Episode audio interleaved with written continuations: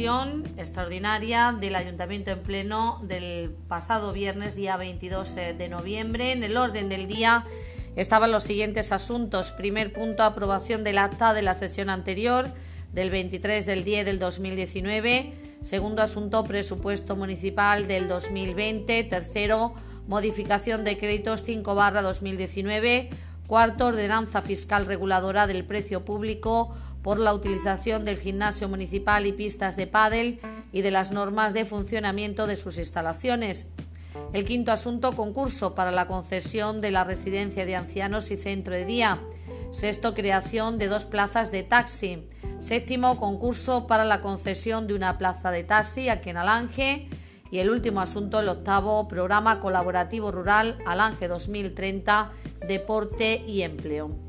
Presentes estuvieron todos los concejales, excepto Lorena Monge Rodríguez del Partido Socialista.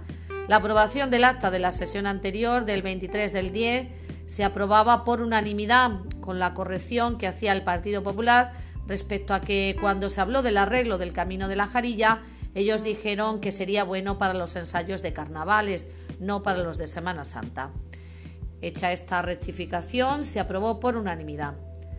Seguidamente se aprobaba en este pleno el presupuesto municipal del año que viene, del 2020, con votos a favor del Partido Socialista y votos en contra del Partido Popular. Votamos en contra por no contar con nosotros ni con ninguna asociación más a la hora de elaborarlos.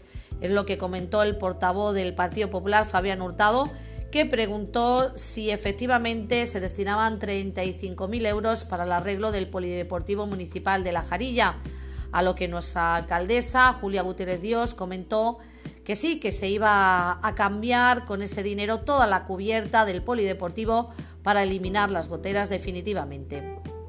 También el Partido Popular se abstiene en la modificación de crédito 5 barra 2019 con cargo a lo que queda del superávit del 2018 para cambio de cubierta 35.000 euros del polideportivo, urbanización del polígono 77.000 euros del polígono industrial que tiene 10.000 metros, pintura del colegio y obra de acondicionamiento de la pata del buey, lo que tiene que poner, la demasía que tiene que poner el ayuntamiento, 3.000 euros. Y transferencia entre partidas. Por unanimidad se aprobaba la ordenanza fiscal reguladora del precio público por la utilización del gimnasio municipal y pistas de pádel y de las normas de funcionamiento de sus instalaciones. Nuestra alcaldesa informó que la gestión va a correr a cargo de nuestro ayuntamiento de Alange, que el dinero se va a destinar a mantenimiento y también a la contratación de monitores para la pista y gimnasio y que el alquiler de las pistas de pádel durante todo un fin de semana para la realización de campeonatos tendrá un precio de 200 euros. También por unanimidad se aprobaba el concurso para la concesión de la residencia de ancianos y centro de día. Parece que hay dos empresas interesadas que son verdaderos profesionales del sector, según informaba nuestro secretario José Barrero Campos. Se incluye el médico, eh, sin meterse, decía él, en cómo lo van a contratar ellos. El límite de plazas de la residencia es de 30 y la distribución de pacientes por habitación correrá a cargo de la empresa concesionaria del servicio. Por unanimidad en este pleno se crean dos plazas de taxis en Alange asignadas por la Junta de Extremadura y el ayuntamiento de momento saca una plaza a concurso.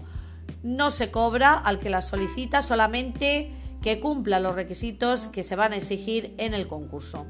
Y finalmente, por unanimidad, se aprueba solicitar el programa colaborativo rural Alange 2030 Deporte y Empleo. Será según informaba nuestra alcaldesa, una escuela taller con alumnos trabajadores para prepararlos profesionalmente para que puedan realizar trabajos de monitores deportivos en el gimnasio y las pistas de pádel, para potenciar, decía nuestra alcaldesa, más el deporte aquí en Alange.